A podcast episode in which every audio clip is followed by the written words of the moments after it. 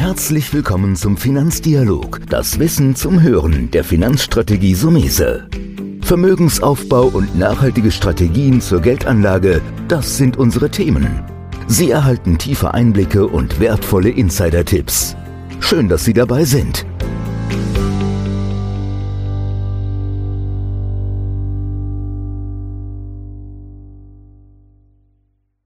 Heute bei mir zugeschaltet Professor Meyer im Podcast nach Dänemark. Herr Professor, erstmal vielen, vielen Dank, dass Sie sich die Zeit nehmen, mir ein paar interessante Fragen sicherlich zu beantworten. Sehr gerne. Vielen Dank für die Einladung. Ähm, Sie forschen ja schon seit vielen Jahren dem Thema Anlegerverhalten. Wie, wie kann man diesen wissenschaftlichen Ansatz ein bisschen beschreiben, den Sie da machen? Die Idee ist, am Ende des Tages uns selbst zu verstehen. Ganz Ursprung, muss man ganz an den Ursprung zurückgehen meiner Zeit. Ich bin mit der Uni fertig geworden in einer Zeit, als äh, die, die Steuervorteile für die Rentenversicherung abgeschafft wurden, als klar wurde, dass die Rentenversicherungen ähm, nicht mehr ähm, um, im Umlageverfahren nachhaltig sind, sodass wir dann in die Frage gekommen sind, ja, was denn dann? Und äh, da waren dann diese gesamten Themen der Rürup-Rente, der Riester-Rente und so weiter ähm, virulent. Und, äh, da war dann die Frage, wie gut vorbereitet sind eigentlich die Leute? Und wenn man dann anfing, in die Daten reinzugucken, wie viele Leute nehmen dann eigentlich am Aktienmarkt teil? Wie viele Leute diversifizieren denn gut? Wie viele Leute sind dem Thema positiv gegenüber aufgeschlossen? Dann kommen wir relativ schnell in den, zu dem Ergebnis und so, oh, Schock.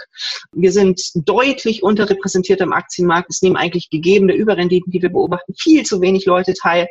Die Renditen sind so eine Sache. Und auch das, was wir eigentlich unseren Studenten im zweiten, dritten, vierten Semester beibringen, Diversifikation, gestreute Portfolien, Effizienz ist etwas, was man in Privatanlegerportfolien selten sieht. Die Frage, die dann ein Wissenschaftler umtreibt, ist die Frage, warum ist das denn eigentlich so?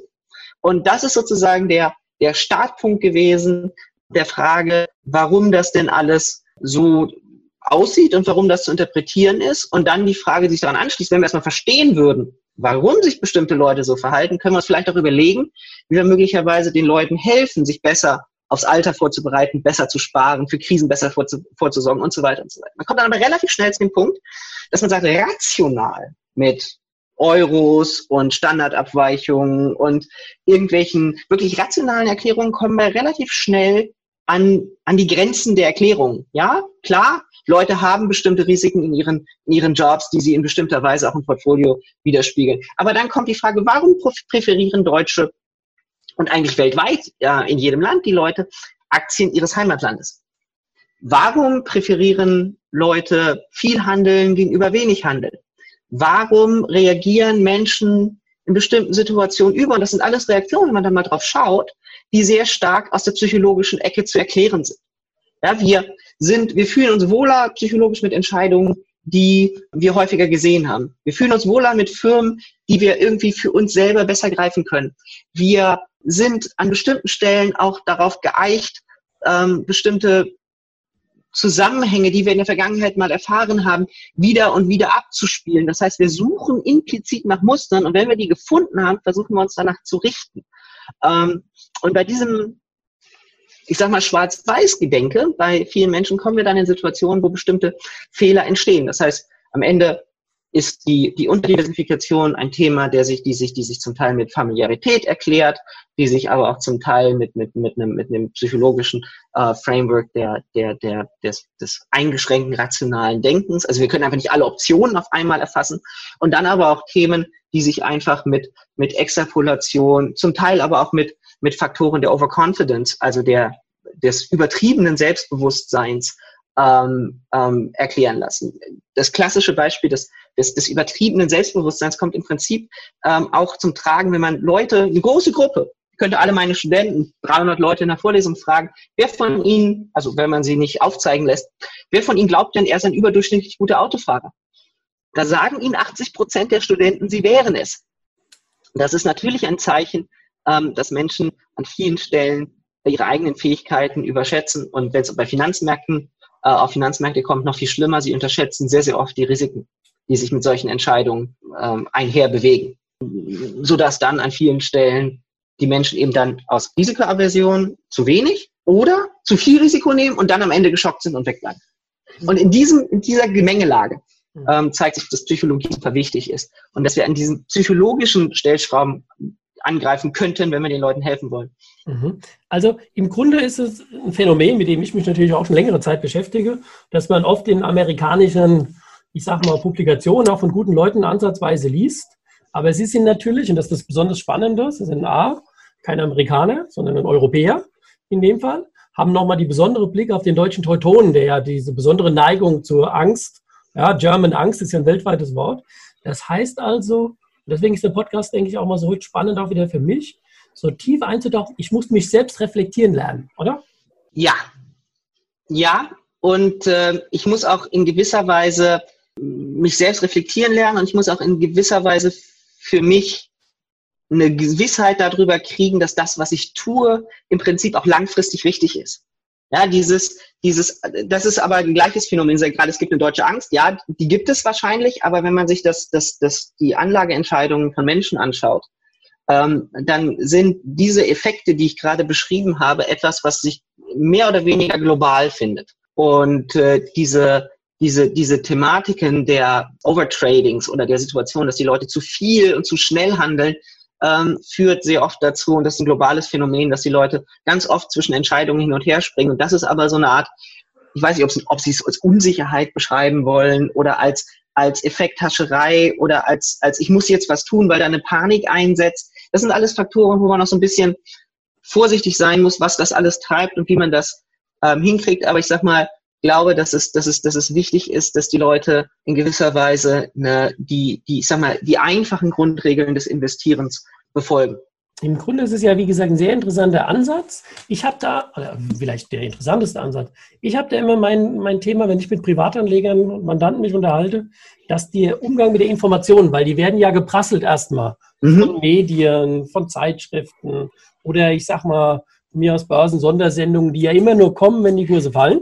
Mhm. Keine Sondersendung wie vor drei Wochen, wo der DAX 10% plus an einem Tag gemacht hat. Mhm. Äh, hätten Sie da noch einen Tipp, wie ich als Anleger mit dieser medialen Informationsflut umgehen soll?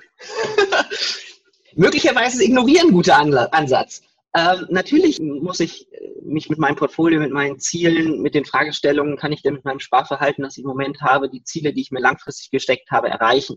Vielleicht übererreiche ich sie auch und kann damit mehr oder weniger Risiko gehen. Das heißt also, periodisch sozusagen bestimmt, sich selbst zu hinterfragen, zu fragen, ob die Strategie richtig ist, ist natürlich ein richtiger Ansatz. Nichtsdestotrotz ähm, ist die, sind diese, zeigt sich immer wieder, dass diese Panikreaktionen ein ganz, ganz schlechter Ratgeber sind. Ja, wir, wir sehen, dass das, ich sage mal, wir nennen das Stimmungen an den, an den Aktienmärkten, auch bei privaten Investoren, auch in unseren Daten immer wieder auftauchen.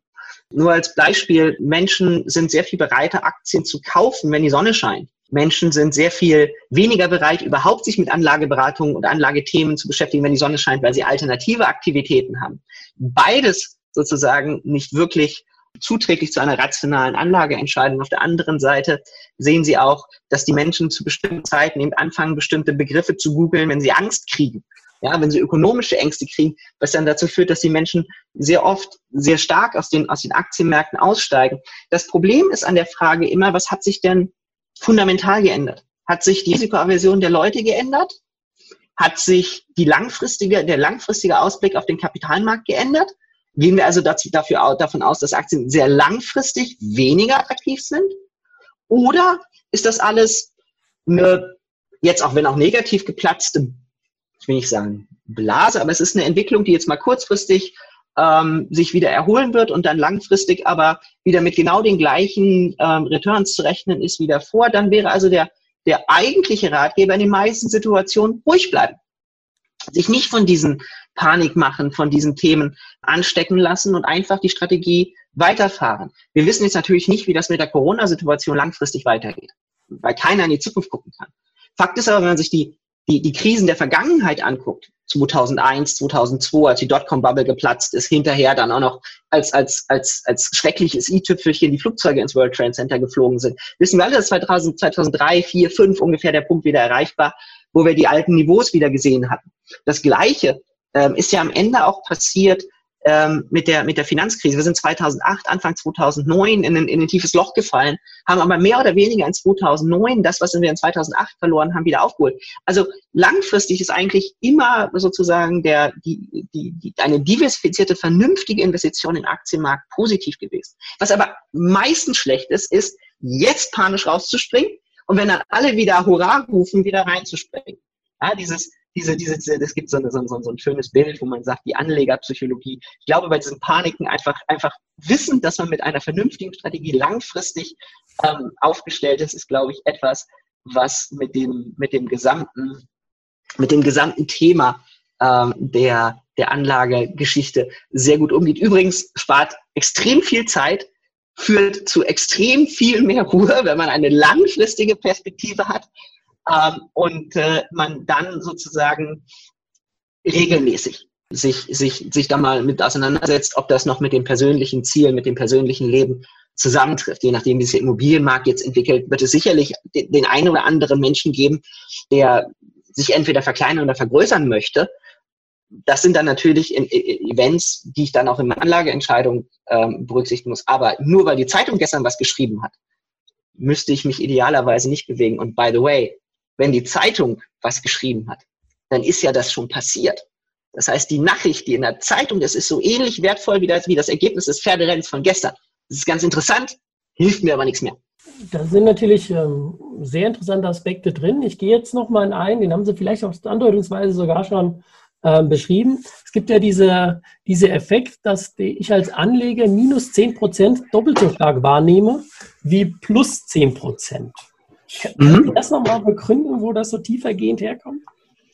Also wo das so richtig herkommt, ist, äh, ich glaube, mehr eine, eine, eine deskriptive Geschichte als, als eine normative Geschichte. Es gibt da, gab Forschungen äh, in den Ende der 60er, Anfang der 70er Jahre von Kahnemann und Tversky, die sich dann angeschaut haben, äh, wie Menschen auf eine, eine positive Formulierung eines Events reagieren und auf eine negative Formulierung des Events reagieren. Und es ist tatsächlich so, ähm, dass Menschen eine sogenannte Verlustaversion haben und dieser Verlustaversionsfaktor roundabout 2 ist 1,86, glaube ich, oder so, wenn man ganz genau in die Daten schaut. Ähm, das ist aber sozusagen das Ergebnis erstmal einer experimentellen Studie von später Nobelpreisträgern. Diese ob das 1,86 oder 2 sind, zeigt sich aber in ganz, ganz vielen ähm, Studien immer wieder und ist auch zum Teil einer der psychologischen möglicherweise Triebfedern in der Nutzenfunktion von Leuten, ähm, die dazu führen, dass Leute bestimmte Entscheidungen gegen den Kapitalmarkt treffen. Übrigens, die eigentlich noch interessantere Erkenntnis aus dieser Forschung ist, dass Menschen ganz große Schwierigkeiten haben, Sachen in einem Kontext eines Portfolios zu evaluieren. Wenn man Menschen mit der Entscheidung, bestimmte Aktien zu kaufen oder bestimmte Entscheidungen zu treffen, fällt es Menschen unheimlich schwer, äh, zwei parallele oder zwei eigentlich zusammenhängende Entscheidungen als zusammenhängende Entscheidung wahrzunehmen. Man spricht in der Psychologie von einem Faktor, das sich Mental Accounting nennt. Ich bin also immer nur in der Lage, oder Menschen vielmehr sind eigentlich immer nur in der Lage, eine Entscheidung zu treffen einem A oder B, C oder D. Aber ich, vielen Menschen fällt es sehr schwer, sozusagen A, den Zusammenhang zwischen A und B und C und D zu erkennen. Und das ist aber auch ein interessantes, ein, ein interessanter Aspekt dieser Verlusterversion. Das heißt, Menschen denken sehr oft in eine Aktie und den Verlust in einer Aktie, den sie machen könnten, und haben deswegen, weil sie das aber so denken, Schwierigkeiten, Vorteile von Diversifikation überhaupt zu erkennen, weil sie das nicht als gesamt großes Ganzes sehen, sondern sie gucken sich im Prinzip von dem gesamten Kuchen ihres Investments immer nur Einzelstücke an. Und ich stelle mir das jetzt immer, oder man kann das vielleicht verbildlichen, indem man zum Bäcker geht und beim Bäcker sozusagen so, so ein gemischtes Blech Torte kauft. Und Menschen sind dann sehr schnell in der Situation, dass sie sagen, ah, das mag ich nicht, weil sie das erste Stück Torte nicht gemocht haben. Aber es ist ja so, dass wenn sie die anderen probierend hätten, sagen wir am Ende im Schnitt, super. Aber das ist ein Effekt, äh, der sich, der sich eher darstellt, der aber dazu führt oder der eher daherkommt, dass die Leute eben jedes einzelne Stück äh, evaluieren als das große Ganze. Und das sind die beiden interessanten Aspekte, aber nur weil sie das nicht können, also dieses große Ganze, sind diese Verlustaversionsthemen ähm, besonders schlimm, auch im, auch im Finanz, Kontext. Ein Ansatz daraus wäre, man versucht mit den Menschen direkt über Produkte zu reden, die schon an sich ein ganzer Korb sind, anstatt über ganz viele Einzelprodukte. Das haben wir vor einiger Zeit auch gemerkt, indem wir einfach gesagt haben, der Einzelfonds an sich, das ist ja im ersten Moment leichter für einen Berater, als hinzugehen und ein Portfolio zu erklären. Aber das Portfolio ist halt, ich sage jetzt mal, das große Backblech, weil du ja im Prinzip klar machen kannst, wenn das eine nicht läuft, im Rahmen der Diversifikation geht ja das andere. Da bin ich voll bei Ihnen. Ähm, und die, die Fragestellung, die ich als Anleger jetzt aber auch habe, soll ich mich mit einem Berater zusammentun? Wenn, wenn dann ja, welche Qualifikation muss der aus, aus ihrer, was sagen wir mal, aus der leicht psychologischen Sicht haben? Oder bleibe ich einfach dabei, wenn ich mich entscheide, es selbst zu tun, muss ich ja mein eigener Sparringspartner sein. Ray Dalio, den ich ja gerne zitiere, dem wir auch ein paar Depotstrategien schon nachgebaut haben, dieser amerikanische Hedgefondsmanager, der hat ja mal gesagt, ich muss mir, wenn ich alleine entscheide, bin immer die Frage stelle, was weiß ich nicht? Also nehmen wir es nochmal zusammen. Ähm, wenn ich jetzt eher dazu neige, einen Berater auszuwählen, worauf müsste ich da achten aus Ihrer Perspektive? Wenn ich es selbst machen will, sind viele Dinge, die Sie wahrscheinlich schon eben so ein bisschen beschrieben haben, auf die ich mich dann selbst fokussieren muss. Ja, am Ende, am Ende glaube ich, hängt das sehr stark davon ab, wie man persönlich qualifiziert ist und was man von seinem Berater erwartet. Ich glaube, dass es sozusagen den optimalen Berater für ähm, den Standardkunden nicht gibt. Ähm, wenn man ein bisschen mal rumguckt in der Psychologie, auch, auch in den, auch in den stärker marktorientierten psychologisch, Psychologie, Markt, marktsegmentierenden äh, Publikationen rumguckt, ähm, gibt es immer zwei ganz, ganz große Kundentypen, die unterschieden werden. Und äh, das eine ist sozusagen der, der Delegator. Und das ist derjenige, der die gesamte Portfolioentscheidung an den Berater gibt und sagt, mach du, ich kann's nicht. Und äh, auf der anderen Seite haben wir den von Ihnen besprochenen Sparringspartner, ja, der ähm, am Ende nochmal als, als Korrektiv wirkt, als, wir können auch sagen, Rationalitätssicherer des Anlegers, ja, wenn Sie das so wollen. Ähm, ich habe mal irgendwann, als ich noch sehr jung war, Controlling studiert, äh, hat der äh, mein äh, Controlling-Professor, der Professor Schäffer, immer gesagt, äh, der Controller hat die Aufgabe der Rationalitätssicherung der Führung. Ähm, am Ende ist, glaube ich, der Berater in diesem zweiten Setup auch derjenige, der die Rationalitätssicherung des Kunden übernimmt. Will also sagen, in beiden Szenarien ist, glaube ich, dass die, das Zielfoto, auf das man hinsteuern müsste, immer das gleiche. Ich brauche ein breit diversifiziertes, international ausgerichtetes Portfolio, an dem idealerweise möglichst geringe Kosten hängen. Wenn das das Zielfoto ist, wie ich das erreiche, also das ist sozusagen das, was die Wissenschaft sagt. Ne? Ich brauche ein breit diversifiziertes, billiges Portfolio, das meinen Risikopräferenzen entspricht. So, wenn das das Zielfoto ist, dann ist die Frage, wie komme ich dahin? Und die eine Gruppe ist, ich bin Kunde, ich delegiere das an meinen Berater. Dann muss ich versuchen, einen möglichst kompetenten Berater zu finden, der vielleicht möglichst geringe Anreize hat, mir irgendwas verkaufen zu wollen, ja? Also möglicherweise habe ich dann ein Interesse an einem Honorarberater, weil ich da weiß, dass ich möglicherweise dem einfach Geld bezahle, ähm, ohne ähm, dass es hintenrum irgendwelche Kickbacks geben könnte, die ihm helfen. Vorsicht, da ist das Thema, mache ich das wirklich? Wir haben über das Thema Verlustaversion gesprochen, da zahle ich erstmal vorher ein Sparschwein ein, damit er überhaupt mit mir redet. Ähm, das mag ein, ein Hinderungsgrund sein. Deswegen, das ist nicht so ganz schwarz-weiß. Wir sehen in unserer eigenen Forschung, dass wenn die Leute aber zu so einem Honorarberater gehen, ähm, sie durchaus sehr viel bereiter sind, mit so einem Berater zusammenzuarbeiten, den auch sehr viel positiver wahrnehmen. Also der Delegator sollte darauf achten, dass er einen kompetenten Berater kriegt, der sozusagen genau diese, diese, diese Ziele, relativ wenig handeln, breit diversifiziertes Portfolio, ähm, Anpassung an meine persönliche Lebenssituation ähm, berücksichtigt. Auf der anderen Seite, wenn ich einen, ähm, einen Sparringspartner suche, dann bewege ich mich möglicherweise auch in dem Bereich, wo ich ähm, glaube, ich könnte den Markt schlagen ähm, und besser zu sein als der Markt. Vorsicht, selbst bei professionellen Anlegern sind das nur zwei Prozent der Anleger. Und für alle, die immer sagen, es ist Warren Buffett, Warren Buffett hat sich gerade mit Riesenverlusten von all seinen Airline-Beteiligungen getrennt. Ja, natürlich ist das auch ein Effekt, der mit der Pandemie, der mit der Pandemie zu tun hat. Klar ist das Bad Luck, aber wir sind natürlich in der Situation, dass man sagt, okay, also eine Glaskugel hat der also auch nicht.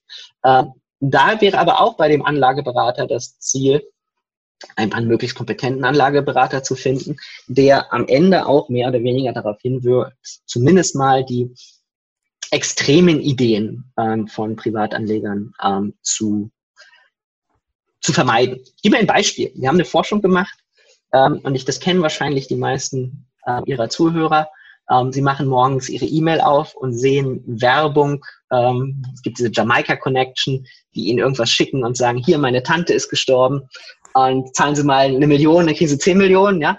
Ähm, oder Sie kriegen einen sogenannten Aktienspam, wo drin steht, ähm, hier die Aktie, diese, diese, die Wolf of Wall Street wird durch die Decke gehen.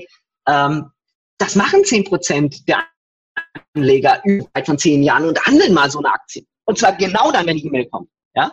Und auch da wäre sozusagen ein Berater möglicherweise ein Korrektiv. Also der Delegierende gibt alles ab, da haben wir drüber gesprochen der, ähm, der ähm, ich sag mal, rationalitätssuchende Kunde würde sicherlich mit dem Berater ähm, sprechen. Da ist dann aber die Frage, was für den Kunden der optimale Berater ist. Es muss kompetent sein, da braucht keiner drüber reden.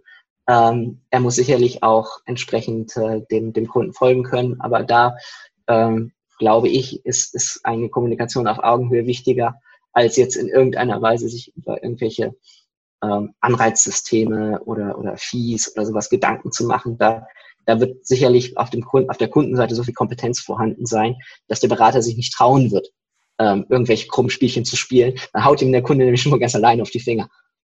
Ja, deswegen sage ich ja auch immer, man muss ja selbst ein eigenes Informations- oder überhaupt Niveau erreichen, ja, als Anleger, was es einfacher macht. Sie haben das schön zusammengefasst. Das eine ist ja diese ganze klassische fachliche Ebene, Diversifikation, welche Länderauswahl, was ist eine Aktie.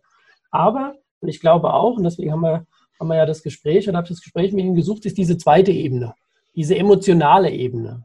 Wir nennen das ja die, die sechs Fehler, die immer wieder gemacht werden, wie Sie sagen, nur auf den Heimatmarkt zu glauben, ich weiß es am besten, Selbstüberschätzung, das schnelle Geld, die Gier, keine Diversifikation etc. Diese zweite Ebene, die ist natürlich im ersten Moment eine ganz andere, weil fachlich sich auszutauschen, Chart zu zeigen, ähm, Depotstrukturen, das ist eine. Aber ich glaube, die, die Disziplin eines Anlegers oder Beraters muss wirklich liegen zu sagen, lass uns immer auch mal wieder die emotionale Ebene, was Sie so schön beschrieben haben, auch ähm, offen kommunizieren. Und das ist so ein bisschen ein Punkt, der, glaube ich, ähm, mehr nach vorne gerückt werden muss. Sie ja mit Ihrer Forschung ja wenn man so will, auch machen. Gibt es abschließend etwas, wo Sie nochmal so zusammengefasst dem äh, Privatanleger sagen können, hier, ähm, das und das sind so die drei, vier Kernthemen. Sie haben es ja schon ein bisschen angedeutet mit Diversifikation und der Beschäftigung. Was, was würden Sie so als Fazit, worauf ein Anleger, wenn man das überhaupt so zusammenfassen kann? Ja, ich glaube, ähm, wenn man das zusammenfasst, ist ähm, am Ende dieses Thema äh, im Detail unglaublich kompliziert. Ich glaube, auf der ganz oberen Ebene gibt es ganz simple Regeln. Ähm, Regel Nummer eins, nicht alle Eier in einen Korb legen. das heißt, breit diversifizieren. Egal, was Herr Costolani sagt, ja, Sie werden als private Anleger es nicht schaffen, Ihren Korb, wo ein Ei drin liegt, ganz, ganz, ganz, ganz, ganz, ganz doll zu bewachen. Es klappt nicht. Also Diversifikation, Thema eins. Ähm, das Thema zwei ist, schmeißen Sie kein Geld aus dem Fenster im Sinne von, nehmen Sie keine Produkte, die super teuer sind. Es gibt einen Marktpreis, einen, einen Marktpreis des Risikos. Den Marktpreis des Risikos gibt es für systematisches Risiko, den gibt es nicht für unsystematisches Risiko. Und Leute, die glauben, sie könnten den Markt nachhaltig und langfristig schlagen, sind meistens falsch. Ausnahmen bestätigen die Regel, aber meistens klappt das nicht. Also breit diversifiziert, möglichst billig investieren und wahrscheinlich als dritte Regel entlang der eigenen Risikoaversion, also nicht zu viel und nicht zu wenig Risiko. Da bedarf es sicherlich entweder der eigenen Introspektion oder auch der Möglichkeit, sich mal mit jemandem auszutauschen. Wo stehe ich eigentlich? Wie viel Risiko kann ich ab? Mit einem Berater, mit einem psychologischen Profil, mit was auch immer. Und das ähm, vierte hat was, ich habe über Produktkosten geredet, als ein solches. Das vierte ist, Schuster, bleibt bei deinen Leisten. Wenn Sie sich einmal eine vernünftige Strategie überlegt haben, bleibt diese Strategie vernünftig, weil hin und her macht Taschen leer. Ja, das ist doch perfekt zusammengefasst. Bleibt mir erstmal an der Stelle zu sagen, nochmal herzlichen Dank nach Dänemark, Ihrer momentanen Wahlheimat. Danke fürs Gespräch. Ja, es hat mich gefreut. Wir werden uns bestimmt sicherlich mal wieder austauschen. Und gerne. vielen Dank, dass Sie mit dabei waren. Sehr gerne. Das war der Finanzdialog, das Wissen zum Hören der Finanzstrategie Sumese. Natürlich ist dieser Podcast keine Anlageempfehlung, denn jede Anlageentscheidung muss individuell getroffen werden. Idealerweise ist sie Teil einer ganzheitlichen Strategie, die exakt zu Ihnen passt. Dazu müssten wir uns persönlich kennenlernen. Besuchen Sie uns auf sumese.de